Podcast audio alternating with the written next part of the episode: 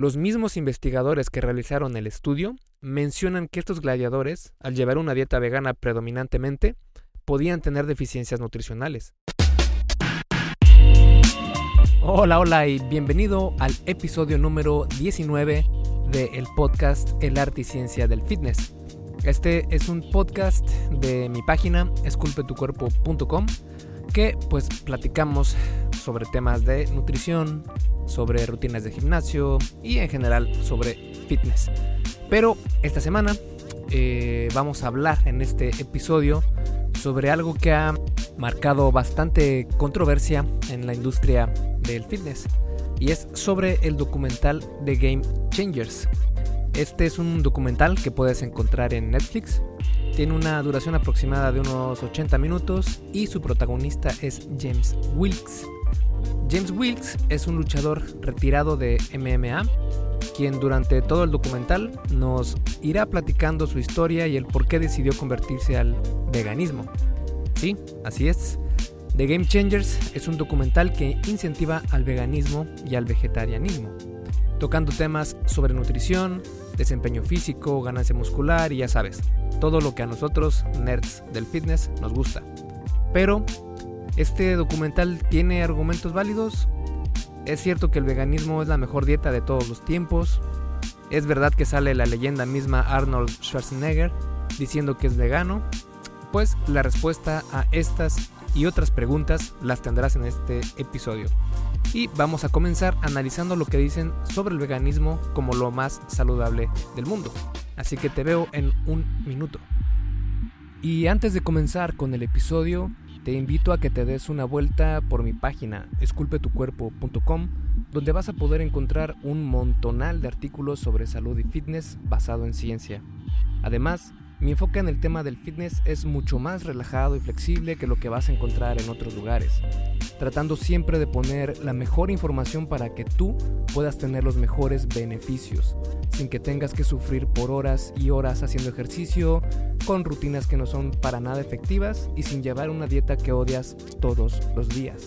Si quieres comenzar con el pie derecho, puedes ir a mi página y bajarte las guías para llevar una vida fit real. Tengo dos una para hombres y otra para mujeres.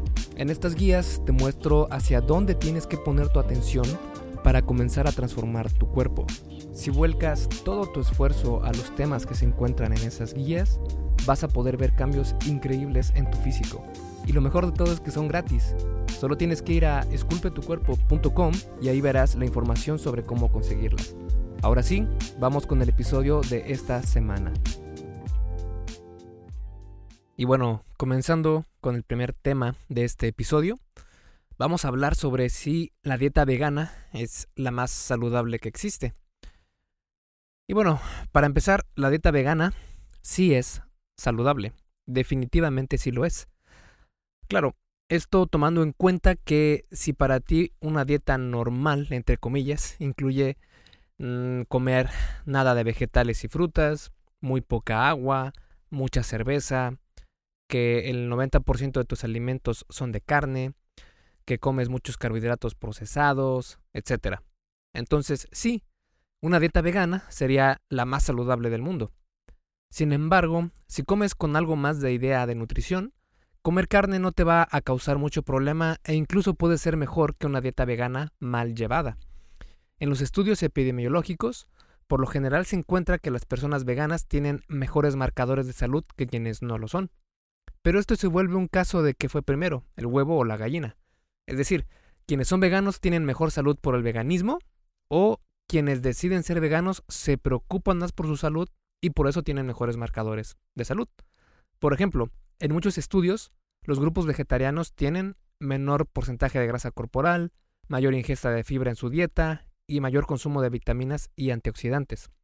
Sin embargo, esto no quiere decir que los veganos y vegetarianos tengan una menor tasa de mortalidad por cualquier causa en comparación con los omnívoros. De hecho, muchos estudios muestran que las tasas de mortalidad entre estos grupos son bastante parecidas. Estos resultados son perfectamente normales si se evalúan los efectos en la salud de cada grupo alimenticio individualmente. Por ejemplo, mientras las plantas tienen muchas vitaminas, fitoquímicos y antioxidantes, Los productos provenientes de animales tienen mayor calidad proteica, ácidos grasos omega 3, vitamina B12 y minerales con mayor biodisponibilidad como el hierro. Es decir, todos estos nutrientes de plantas y, animales mandan la información correcta a tu cuerpo, sí, incluidas las carnes. incluso, en muchos estudios se han encontrado beneficios al añadir alimentos de origen animal a dietas veganas y vegetarianas, haciéndolas opciones mucho más saludables. Claro está que las dietas veganas y vegetarianas tienen muchos puntos a favor. Uno de ellos es la inclusión de una mayor cantidad de frutas y verduras. Esto está demostradísimo, sin lugar a dudas, que es mucho más saludable. Pero no significa que tengas que eliminar por completo los productos animales de tu dieta. Una buena opción sería la dieta flexitariana, la cual es, eh, bueno, se basa en plantas y frutas principalmente, pero también incluye algo de carne. Esta se ha encontrado que tiende a ser una dieta más saludable que las veganas, y esto está comprobada con estudios. El problema con The Game Changers es que la mayoría de estudios que escogieron para que aparecieran en este documental comparan una dieta vegana contra la peor dieta posible para el ser humano, es decir, comparan una dieta vegana con una dieta alta en azúcares, llena de carne procesada, súper alta en grasas, etc. Y con este tipo de dietas es obvio que nadie cuestionaría que una dieta vegana es mejor. Pero los investigadores del documental no mencionan eso. Además, tratan a cualquier alimento de origen animal como si fuera algo de blanco y negro. Es decir, si hay un producto animal es malo para el organismo y ya, punto, se acabó. No hay opción. Y esto no es para nada cierto. Así que, para comenzar a desmenuzar todos los puntos tratados en el documental de Game Changers, vamos a analizar punto por punto. Y siendo este un podcast sobre fitness, pues vamos a comenzar por lo que nos interesa, ¿no? Que es el músculo. En este tema, The Game Changers abre el documental mencionando un estudio arqueológico que analizó los restos de gladiadores romanos. Dicen que en ese estudio, que de hecho ni siquiera es un estudio realizado científicamente, es más bien como un artículo de arqueología. Y bueno, en, ese artículo, los gladiadores tenían huesos fuertes y grandes, lo que les dio el apodo de Jordeari, que en romano significa comedor de frijoles y cebada. Y tienen razón, pero esto probablemente se haya debido a las sesiones intensas de lucha y entrenamiento, que es lo que realmente provoca un estímulo para tener mayor densidad ósea, y no la dieta en sí. Puedes comer toda la proteína vegetal que quieras, pero si no entrenas y si no tienes una, un estrés a tus músculos y huesos, pues no crecerás ni muscularmente ni mejorará la salud de tus huesos. De hecho, en ese mismo estudio de los gladiadores, se menciona claramente que si los gladiadores hubieran seguido una dieta exclusivamente vegana o vegetariana, hubieran sufrido una deficiencia en calcio. Así que para mantener sus huesos saludables y fuertes, estos gladiadores tenían que consumir infusiones horribles de madera carbonizada o cenizas de huesos, los cuales contenían mucho calcio. Así es, los mismos investigadores que realizaron el estudio mencionan que estos gladiadores, al llevar una dieta vegana predominantemente, podían tener deficiencias nutricionales. Aquí la pregunta sería, ¿por qué buscar un estudio de arqueología sobre gladiadores que vivieron hace literalmente miles de años pues yo creo que lo más congruente sería enfocarse en estudios más contemporáneos sobre nutrición y no sobre arqueología. El documental continúa con un estudio donde comparan la ganancia muscular con una dieta baja en carbohidratos versus una de niveles normales en carbohidratos. Y eh, bueno, cito, dice, un ensayo de 8 semanas de entrenamiento halló que quienes consumían una cantidad normal de carbohidratos ganaron 1.3 kilos de masa muscular y los del grupo bajo en carbohidratos perdieron musculatura. Hacen esta mención porque, según el estudio referenciado, las frutas y verduras, al ser carbohidratos, aumentarían la masa muscular prácticamente por sí solas. Y sí, lo que dice el estudio es parcialmente cierto. Es verdad que una dieta muy baja en carbohidratos, como la cetogénica, no es lo mejor para el entrenamiento con pesas, lo que no es cierto es que la conclusión del estudio al que hicieron referencia fue que el grupo en cetosis perdió musculatura. De hecho, quienes realizaron el estudio mencionan al final de la investigación que no hubieron cambios significativos en la masa magra de los participantes del grupo bajo en carbohidratos.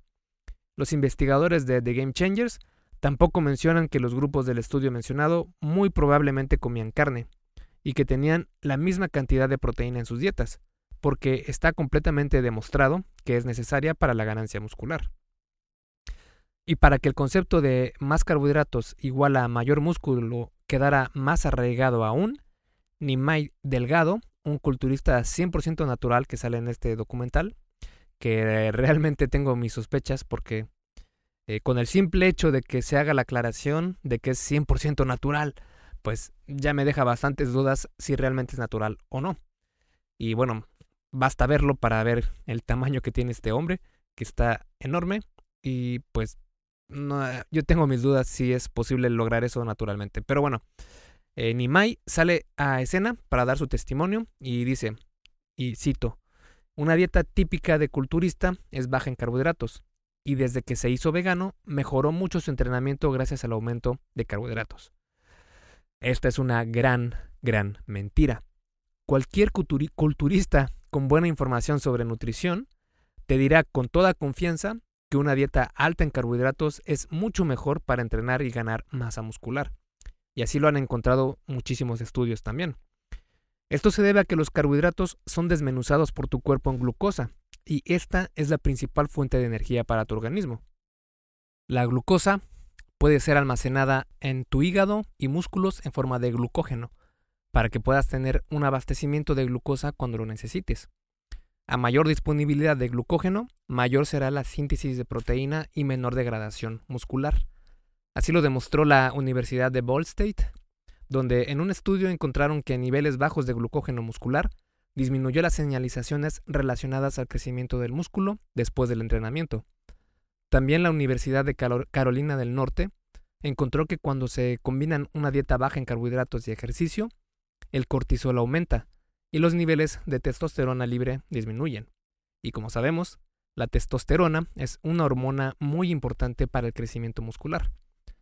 Con esto no quiero decir que no puedas ganar masa muscular siendo vegano.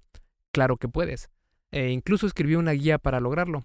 Si entras a esculpetucuerpo.com, puedes buscar eh, la guía para ganar masa muscular siendo vegano, algo así, y te va a aparecer la guía que escribí, está muy completa. Pero bueno, seguimos entonces con lo que dice The Game Changers sobre cómo ser vegano es mejor para perder grasa corporal. Y según James Wilkes, eh, cito, no tenía idea de que los carbohidratos no procesados no engordaban.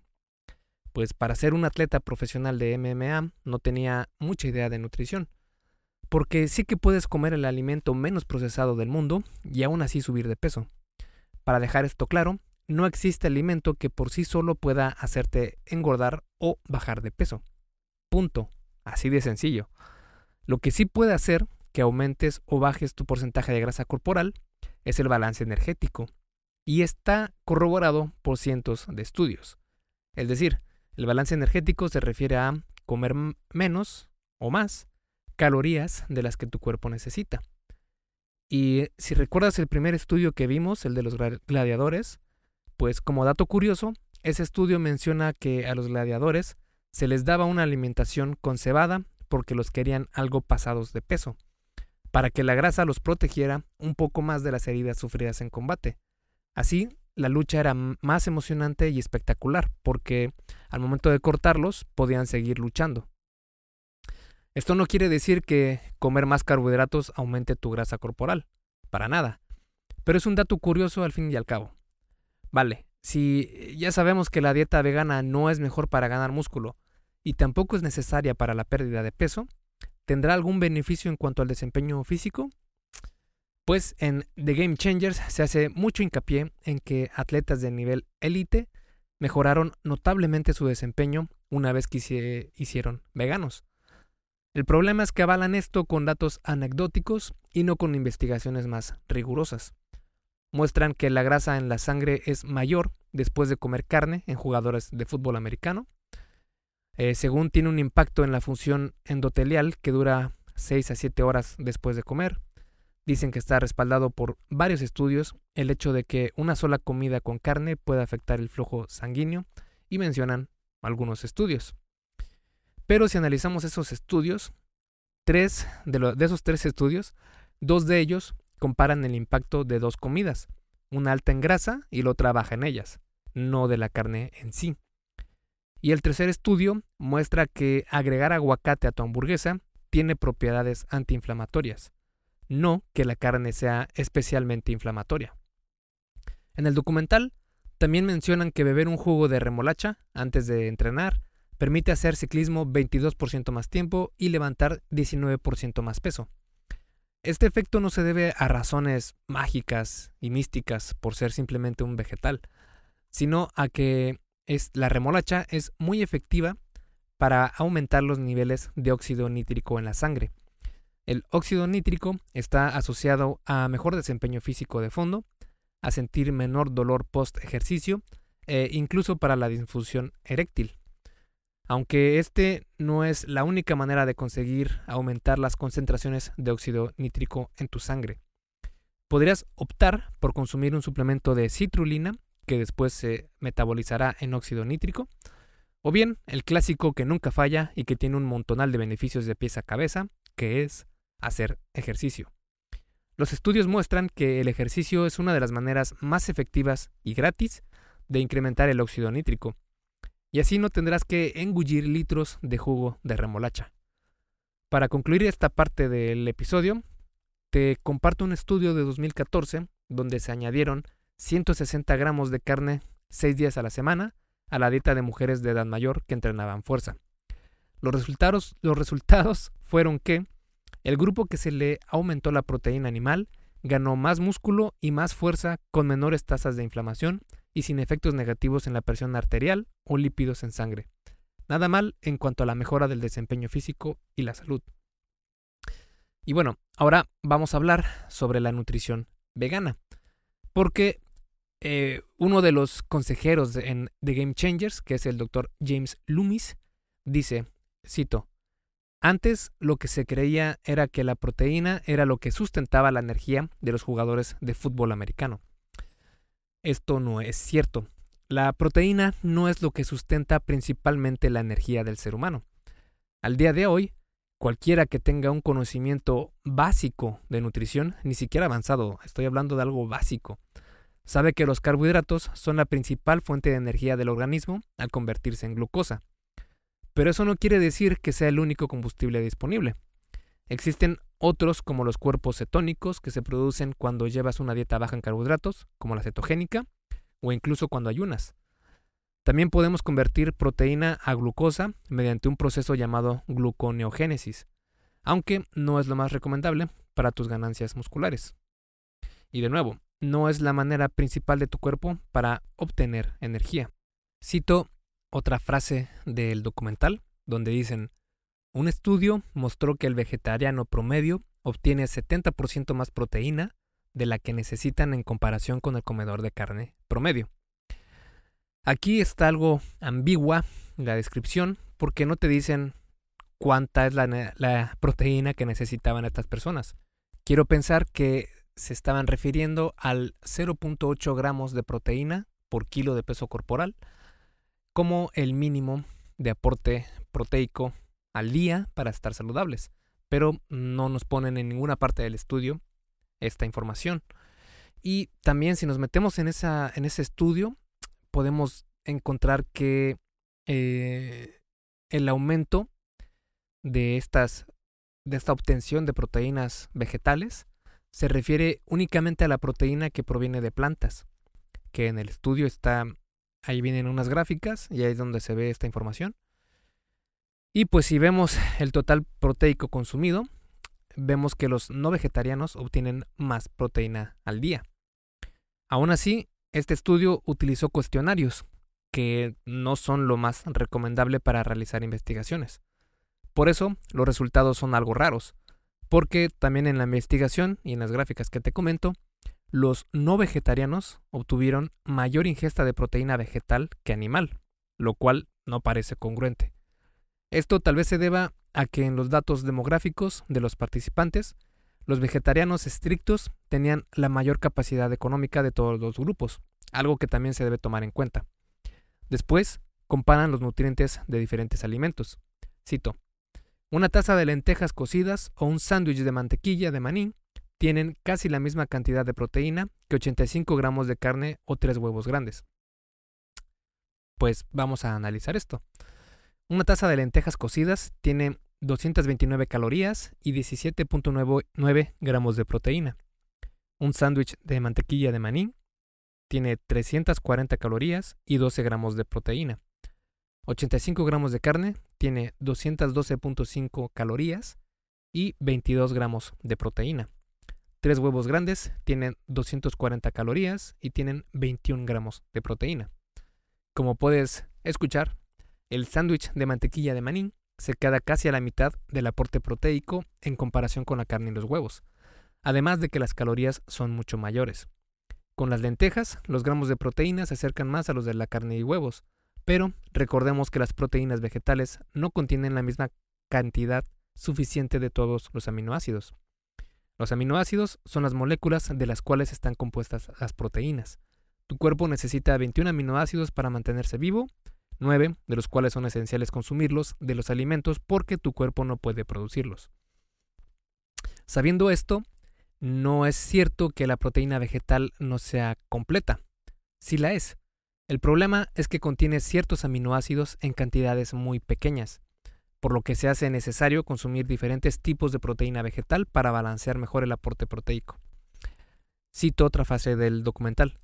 Mientras que la cantidad de aminoácidos sea la misma, la fuente de proteína no importa. En realidad sí, sí importa, especialmente cuando se habla de proteínas vegetales. En un estudio se comparó a hombres que entrenaron fuerza. A un grupo se le dio una dieta lacto-ovo-vegetariana, que es vegetariana pero pueden consumir lácteos y huevos, y a otra una omnívora, donde el 50% de la proteína venía de fuentes animales. Los que comieron carne ganaron significativamente más músculo. Las cantidades de proteína consumida prácticamente fue la misma entre grupos, aunque el grupo que consumió carne sí comió un poco más de proteína en términos absolutos. Así que sí es posible que el hecho que consumieran más proteína y no la calidad de esta fuera lo que causó la otra diferencia en el crecimiento muscular. Pero otro estudio de 2002 encontró que los participantes que entrenaron fuerza y comieron proteína de fuentes animales ganaron casi 50% más músculo que el grupo que comió proteína vegetal, que fue soya. Otro estudio de 2007 demostró que tomar leche fue mejor para el crecimiento muscular que obtener los mismos nutrientes de la proteína de soya. Muchas investigaciones han comparado las diferencias entre proteínas animales y vegetales para ver cuál es mejor. Por ejemplo, algunos sugieren que la proteína de soya y la animal son igual de efectivas para ganar masa muscular, pero la gran mayoría encuentra que las proteínas animales son mucho mejores. En ninguno de los estudios bien realizados se ha encontrado que las proteínas vegetales fueran superiores a las animales. De nuevo, esto no significa que no puedas obtener cantidades de proteínas suficientes con una dieta vegana, pero sí va a dificultarte las cosas un poco. Según The Game Changers, las plantas contienen 64 veces más antioxidantes que los alimentos de origen animal. Incluso dicen que la lechuga iceberg tiene más antioxidantes que el salmón o los huevos. Esto podría ser cierto, aunque es algo irrelevante.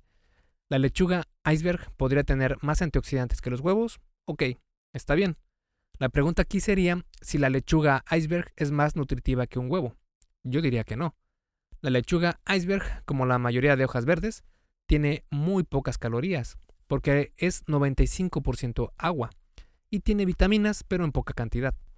En cambio, el huevo sí que aporta energía, proteína de muy alta calidad, grasas saludables y también muchos micronutrientes como las vitaminas A, D, E, K, B1, B2, B3, B5, B6, B8, B9, B12 y minerales como calcio, cobre, hierro, magnesio, fósforo, potasio, zinc, etc.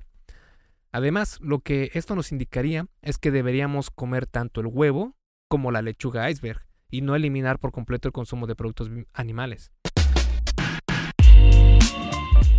Hey, rápidamente, antes de seguir con el episodio, ¿me harías un favor? Si te está gustando lo que estás escuchando en este podcast, ¿puedes compartirlo en tus redes sociales? Basta con que tomes una captura de pantalla o te tomes una foto y compartas la publicación en Facebook, Instagram o en cualquier otra red social mencionando el podcast El arte y ciencia del fitness. Porque simplemente con que hagas esto, que realmente no te lleva más de un minuto, me ayudas un montón a que Esculpe tu cuerpo crezca y podamos cambiarle la vida a muchas más personas. Y si haces esto, no olvides etiquetarme en la publicación para que pueda agradecerte personalmente. En Facebook estoy como blog Esculpe tu cuerpo y en Instagram como Esculpe tu cuerpo. Vale, sigamos entonces donde nos quedamos en el episodio. Hablando sobre la glucosa. Estos son algunos argumentos que utilizaron en The Game Changers sobre la glucosa y su importancia para el combustible del cerebro. Cito, tenemos un cerebro desesperado por obtener glucosa. ¿Esto es verdad?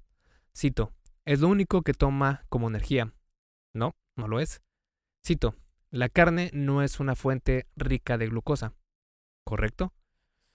Cito, para tener un cerebro así de grande debes comer algo diferente. Mm, déjame adivinar, comer cero carne. Cito, la forma más efectiva de obtener glucosa es comiendo carbohidratos. Correcto. Ok, sí, comer carbohidratos es una manera muy práctica de obtener glucosa y darle gasolina al cerebro. Pero tu cerebro también puede obtener energía al metabolizar los cuerpos cetónicos, los cuales se producen al no tener glucosa disponible. Pero claro, no te lo van a decir en este documental porque ya tienen una agenda predestinada. Hablando sobre la proteína y salud humana, Después de elevar a los carbohidratos como la única manera en la que tu cerebro puede estar lúcido, continúan a restar la importancia al aporte proteico en la dieta humana. Cito, no existe la deficiencia de proteína. Esto no es cierto. Sí que puede haber deficiencias en proteína, especialmente en dietas veganas o vegetarianas. Una deficiencia de proteína por mucho tiempo podría ocasionar dermatitis, pérdida de cabello, etc. Incluso enfermedades más problemáticas como kwashiorkor o marasmus. Estas puedes verlas, puedes buscarlas en Google y vas a ver mm, qué es lo que provocan este tipo de enfermedades. La buena noticia es que no es tan difícil obtener proteínas si comes lo suficiente al día. Ahora vamos a pasar a hablar sobre lo que mencionan de la vitamina B12. Después, nuestro host James Wilkes continúa diciendo que Cito, ahora todo encajaba a la perfección, excepto la vitamina B12. Según el documental, la vitamina B12 no es sintetizada de los animales, sino de las bacterias que estos animales consumen del suelo y el agua. Esto no es así. La vitamina B12, que es la cobalamina, se sintetiza por las bacterias que están en, el tracto gastrointestinal de los animales y después es absorbido por el mismo. Según The Game Changers, antes podías obtener la vitamina B12 del agua de ríos o de rastros de tierra de las plantas. Pero los estudios muestran algo diferente. La vitamina B12 no puede conseguirse de rastros de tierra o ríos. Tiene que ser forzosamente metabolizado por los animales para que sea biodisponible para el ser humano. Cito, hasta un 39% de las personas estudiadas, incluyendo carnívoros, tienen baja la vitamina B12. Por eso, según estos personajes de la, del documental de Game Changers, la mejor manera de obtener B12 es mediante un suplemento. Ajá, ok. O la otra opción sería, ya sabes, comiendo carne. Además, la carne puede darte otros nutrientes que difícilmente encontrarás en plantas, como la carnosina y la carnitina, e incluso la creatina. Ambas y todas estas son muy benéficas para el ser humano, especialmente si haces ejercicio. El tema de la vitamina B12 es un punto sensible en las dietas veganas porque se ha encontrado una deficiencia marcada de esta vitamina con dietas sin productos animales. Después, The Game Changers va con todo en contra de la carne para demostrar que es mala para la salud. Y bueno, ahora vamos a hablar sobre los peligros de la carne, entre comillas, y vamos a comenzar esta sección con el culpable más peligroso, el cáncer. Cito, hay una relación entre el consumo de proteínas de lácteos y un mayor riesgo de cáncer de próstata. Otra eh, cita que dicen en el documental es esta. Los vegetarianos que añadieron una o más porciones a la semana de carne blanca como pollo o pescado triplicaron o más el riesgo de cáncer de colon. Otra cita es que con la proteína de animales obtienes proteína empaquetada con moléculas inflamatorias, NEU5GC, TMAO, endotoxinas y hierro hemínico. Esto es cierto, aunque no se encuentra evidencia concreta de que estos compuestos como la TMO, TMAO, NEU5GC puedan ser los culpables. Donde sí hay evidencia es en tres agentes principalmente que pueden provocar problemas con la carne, en especial la roja. Son las nitrosaminas, las aminas heterocíclicas y los hidrocarburos policíclicos aromáticos. De hecho, escribí un artículo hablando precisamente de por qué están relacionadas con el cáncer. Si buscas en esculpetucuerpo.com, busca carne roja y te va a aparecer el artículo que escribí sobre el tema. Pero en resumen, comer carne procesada, que estas son por lo general las de color rosa, como el jamón, el tocino, los embutidos, etc. Estas contienen nitrosaminas y pueden ser dañinas para el organismo al metabolizarse. Los estudios muestran que por cada 50 gramos de carne procesada al día, lo equivalente a un hot dog pequeño o dos rebanadas de salami o jamón, el riesgo de cáncer colorectal aumenta un 18%. Aunque hay que tener esto en perspectiva, porque por ejemplo el riesgo de desarrollar cáncer pulmonar cuando alguien fuma es de 2500%. Entonces, pues este 18% ya no se ve tan maligno, ¿verdad? Y bueno, las aminas heterocíclicas y los hidrocarburos policíclicos aromáticos se producen cuando se cocina la carne al término bien cocida, y más aún cuando hay partes quemadas en la carne. Estos compuestos se han catalogado como cancerígenos. Una manera de evitar sus efectos negativos es comer vegetales verdes y crucíferos. También marinar la carne con especias ayuda a evitar sus problemas con la cocción. Además, en 2019, se publicó lo que al día de hoy es la más grande reseña científica sobre los efectos en la salud de la carne roja. En esa investigación concluyeron que no hay evidencia suficiente para reducir la ingesta de carne roja. Incluso, otra investigación encontró que los estudios realizados anteriormente, donde se encontraron asociaciones entre carne roja, incluso la procesada, y los efectos negativos en la salud, no contaban con estándares de calidad buenos en cuanto a metodología. Eso no quiere decir que una dieta carnívora sea lo mejor, pero nos indica que comer carne roja probablemente no sea tan peligroso si tomas en cuenta ciertos aspectos.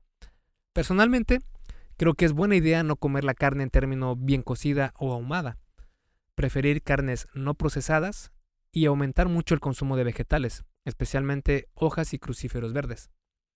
Mientras no hayan más investigaciones experimentales, la evidencia sobre el problema de la carne son solo teorías, y es que la carne ha estado con el ser humano desde tiempos ancestrales, el cual es la, el siguiente tema. Y comenzamos este tema eh, de nuestros ancestros y el veganismo con una cita que dice la doctora Cristina Wariner, donde dice, los humanos no tienen una adaptación genética, anatómica o fisiológica especializada para el consumo de carne. Por el contrario, tenemos muchas adaptaciones para el consumo de plantas. Tenemos un tracto digestivo más largo que el de los carnívoros y esto permite a los humanos digerir plantas y fibras que requieren un tiempo de procesamiento mayor. Según siguen hablando esta doctora, la dentadura del ser humano muestra que no está evolucionado para comer carne. La comparan con la mandíbula de un carnívoro, donde éste la tiene como tijeras mientras que la del ser humano tiene dientes cuadrados especializados para moler vegetales. Y sí, así es, no somos carnívoros, para nada. Estoy de acuerdo con esto. De hecho, somos omnívoros, es decir, podemos comer de todo. En otro momento del documental se menciona, cito, esa fantasía de que necesitamos carne para obtener nuestra proteína es mentira. Es decir, ¿qué comen los gorilas, elefantes y rinocerontes? Frutas y plantas. ¿Ok? Siguiendo esta misma lógica, entonces nosotros no necesitamos dormir por las noches porque los mapaches están despiertos a esas horas y salen a buscar su alimento. Es obvio que entre distintas especies tenemos diferentes sistemas y maneras de procesar los alimentos. Por ejemplo, tienen intestinos mucho más largos o cortos que el de nosotros. En el caso del ser humano, el control del fuego fue lo que nos ayudó a obtener más energía de los alimentos, en especial de carnes y tubérculos. Esto nos quitó el problema de estar buscando alimento vegetal a todas horas y también eliminó la necesidad de tener un colon demasiado grande para fermentar toda esa fibra. De hecho, gracias a esto, nuestro intestino se redujo un tercio comparado con el de los chimpancés y el delgado aumentó mucho su tamaño, lo que confirma que efectivamente podemos comer absolutamente de todo. Y bueno, al final de The Game Changers se comienza a hablar sobre el tema de moralidad y sustentabilidad para el planeta. Y para eso invitan a Damien Mander, un francotirador militar y que estuvo activo en Irak. Damien se dedicaba a proteger especies en extinción, pero llegaba por la noche a comer un animal en la fogata con sus compañeros. Se dio cuenta que era hipócrita porque por el día protegía a una especie y por la noche llega a comerse a otra decena. Y lo dice el que era francotirador en Irak, ya sabes, de los que asesinan a otros seres humanos. Pero bueno, en mi opinión, ser vegano por respeto a la vida de los animales es una muy buena opción moralmente hablando, para dejar o para evitar comer carne. Otro tema que va de la mano a este es la calidad de vida de los animales en la industria de alimentos. Es cierto que la industria de productos animales tiene mucho por mejorar, pero están trabajando en eso. Existen científicos que están buscando maneras más humanas de criar y sacrificar ganado para consumo humano. Y no solo eso, las autoridades, regulatorias también están implementando sanciones y monitoreos para prevenir la crueldad animal y la contaminación. Incluso hay ciertas granjas que se enorgullecen del trato que dan a su ganado, el cual vive libre, come pasto saludable, se ejercita y tiene contacto con otros miembros de su especie. The Game Changers también toca un punto que sí tiene mucho a su favor, y es sobre el impacto en el planeta que tiene el comer carne. Solo diré que sí. Personalmente creo que si cada ser humano comiera menos carne, sería benéfico para el planeta y nos beneficiaría a todos en cuanto a sustentabilidad. Un mundo donde sea más redituable ser sustentable sería un mejor mundo. No necesariamente porque las compañías les interese preservar al planeta, sino porque quieren ganar más dinero. No pienso ahondar más en el tema porque el artículo ya es bastante largo y este es un blog de fitness y no de política o sustentabilidad. Y bueno, vamos a cerrar este episodio hablando sobre los atletas veganos que aparecen en este documental, porque si hay algo que distingue a esta producción es precisamente eso. Mientras que otras, otros documentales se, basaran, se basaban en, la nutrición o en el eh, abuso animal, este se basa mucho más en cuanto al desempeño físico y a los atletas élite que son veganos. Y pues para eso utiliza muchos atletas para dar a conocer estos argumentos. Y bueno, la verdad es que esto es una estrategia de marketing, simple y sencillamente. Y por eso decidí dejarlo al último, para que este ruido no nos afecte, pero sí para que estés enterado de todo esto. Además, los casos de estudio, que son los resultados de una sola persona, en la literatura científica son el nivel más bajo de evidencia. Por eso solo debemos tomarlos como curiosidades más que como evidencia concreta. Así que ahí van algunos que me llamaron la atención. Eh, de hecho, estos este, los siguientes que te voy a comentar son con los que empiezan prácticamente el documental y es sobre la pelea de Nate Diaz versus Conan McGregor. McGregor perdió contra Nate Diaz solo porque comió más carne. Eso es lo que te intentan dar a entender. Ok, bueno, el simple argumento suena a un disparate. Y bueno, eh, siguiendo esta misma lógica, podríamos decir que entonces Usain Bolt, que no es vegano, es el más rápido del mundo, entonces eso quiere decir que comer carne te va a ser el más rápido del mundo. Pues tampoco es cierto. Bryant Jennings, boxeador que no conocía los vegetales, comía solo KFC y espinaca enlatada. No tenía idea de cuánta proteína estaba comiendo y pues para ser un campeón de box, pues no sabe ni siquiera qué contiene su comida. Esto no es de extrañar que al llevar una dieta mejor planificada se iba a sentir mejor. Esto ya únicamente por quitar lo, procesado, ya se va a sentir mejor. Pero pues esto no te lo ponen en el documental. Eh, también está Nimai Delgado, el que te decía que era un eh, pro bodybuilder natural. que según él nunca comió un pedazo de carne en toda su vida y nunca tuvo problemas de testosterona. Ajá, porque seguramente los montones de suplementos alimenticios, entre comillas, que utiliza cada semana le ayudan un poco en este aspecto. Es decir, estoy hablando de los esteroides. No me consta, pero debo decirte que se ve muy sospechoso de que pueda haber logrado todos, todas esas ganancias musculares sin ayuda ergogénica. Después eh, está Patrick Babonian, que este es un strongman y es realmente impresionante porque tiene muchísima fuerza y se me asemeja a un personaje de Marvel. Lamentablemente también sacó la frase de, cito, me han preguntado, ¿cómo puedes ser tan fuerte como un buey sin comer carne?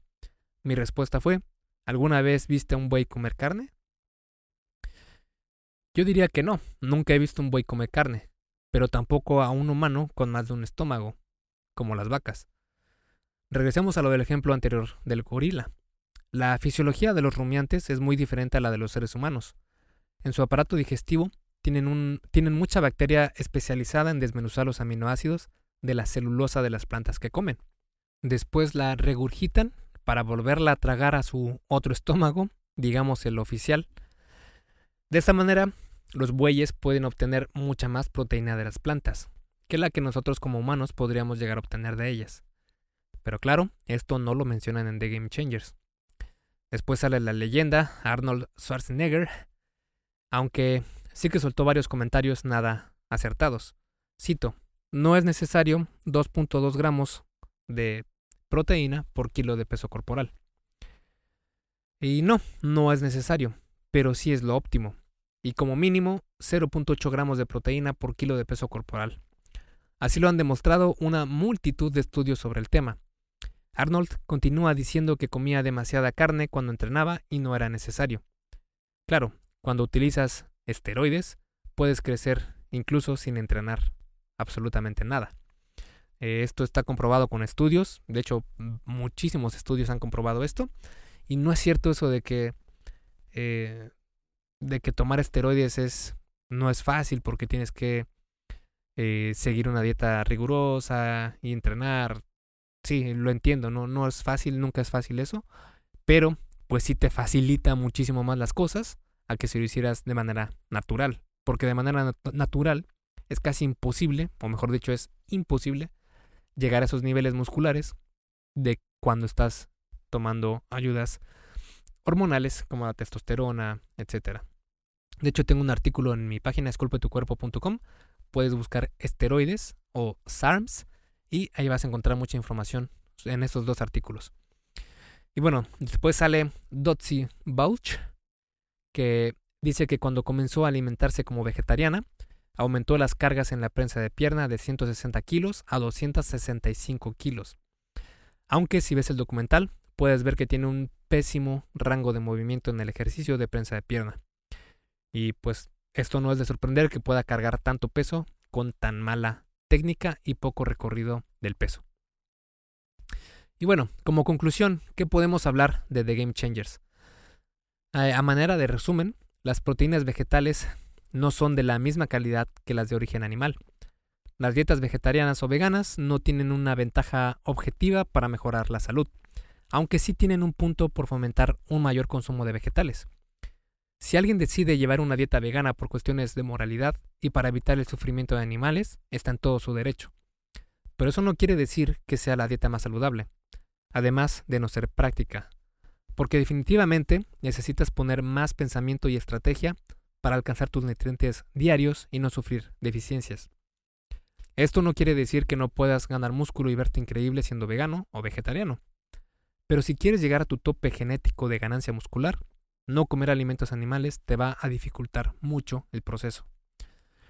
No necesitas ser vegano para estar saludable.